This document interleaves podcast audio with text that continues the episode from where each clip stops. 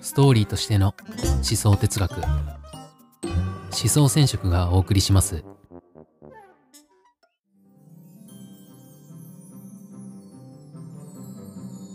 このストーリーとしての思想哲学はその名前の通り思想や哲学をテーマとします。思想っていうのは人を狂わせることもあるし取り扱いによっては危ないものですでもそれだけ魅力的でもあります。優れた文学作品とか美術作品あるいは映画作品なんかの芸術っていうのは作品の根底にしっかりとした思想が流れています。僕はこうした思想哲学がもっと気軽に語れるようになるといいなと思います。熱くなりすぎちゃうといけませんけど、こんなに面白いものもないと思いますから、まあ面白おかしく喋れたらいいなと思ってます。まず、第1回のテーマにしたいのは、哲学とは何かです。すごく硬くて真面目なテーマですけども、初回はやっぱ哲学かなと。哲学って、あの、やたらめったら難しいし、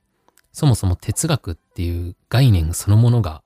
何なのかよくわかんなくて、難しくないですか？なんか大事なことっぽいのはわかりますけど、哲学とはそもそも何なのかと、これを一言で言うんであれば、哲学っていうのは全く意味不明すぎることをある程度意味がわかるようにするための論理を使った手法、方法だと思います。この世界には本当に意味不明すぎる事柄っていうのが、実は無数にあります。すごく昔だったら、なんで雷が鳴るのかとか、なんで雨が降るのかすら、まだ分かっていなかったですし、現代だったら、人間の心とは何かっていうのが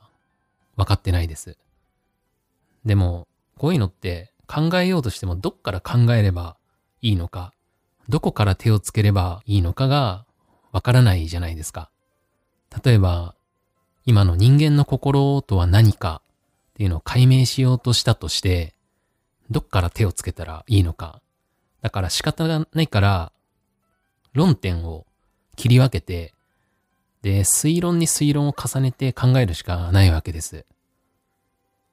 はい。具体例を出しますと、フロイトっていう哲学者がいます。ジークムント・フロイトっていう名前で、まあ、結構有名な人なんで、知ってるよなんて方もまあぜひ聞いてみてほしいんですけど、彼は哲学者でもあり、精神科医でもあります。でこのフロイトは無意識っていう概念を見つけました。無意識って今の僕たちにとっては全然なんてことないし、全然特別でも何でもない概念ですよね。なんか日常の会話とかでも、ああ、無意識にやってたみたいだわ、とか、ね、全然普通に言いますし。でもこの無意識っていうのを初めて見つけた人って、冷静に考えるとめちゃくちゃすごくないですか？だって無意識って意識ができないからこその無意識なんですよ。しかも無意識っていうのがなんとなくあるなって思ったとしても、僕はちゃんとこういう推論で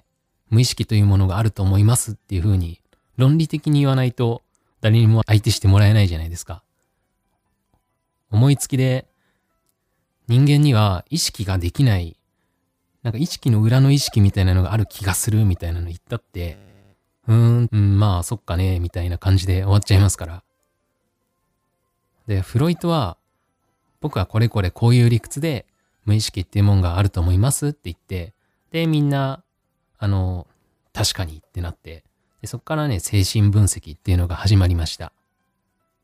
さっきフロイトは精神科医でもあるっていう風に言いましたけど、精神医学っていう学問は昔はありませんでした。だから精神病っていうのに対する理解ももうほとんどありませんでした。まあこれは仕方がないといえば仕方がありません。だって人間の精神っていうのは物理的に手に取って観察できるようなものではありませんから、どうやって解明すればいいのかっていうのがわからない。こういったあの、意味不明なものに対して、推論っていう論理的な武器を使って、で、問題を小さく切り分けてって、で、これを学問にしちゃうんですよ。これが哲学だと思います。別の言い方をしますね。すでに、ある程度分かっていて、学問化されちゃっている分野もあります。自然科学とか、経済学なんかは、もともとは哲学だったんですけど、哲学が問題を切り分けてくれたから、無事に学問化されて、で、今に至っていますということなんですけど、じゃあ今は全然何もわかってない意味不明なことがある程度学問化されて科学になっちゃってますから、じゃあ哲学はもう役割を終えたのかっていうと、意外とこの世界にはまだ分かってないことがたくさんあるんですよ。っていうか、多分分かってないことの方がはるかに多くって、で、僕たちは世界の全てのうち、どのようなことがまだ分かっていないのかさえ、ちゃんと分かっていないんじゃないのかなと思います。ちなみに今、現在哲学者たちが夢中になっているのが、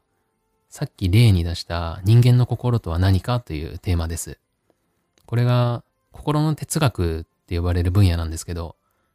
めちゃくちゃ面白いので、いずれ解説したいと思います。はい。そんな感じで今後、哲学を含む思想全般について扱っていきたいと思いますので、思想哲学に興味がありましたら、ポッドキャストのフォローをお願いいたします。ではまた次回よろしくお願いします。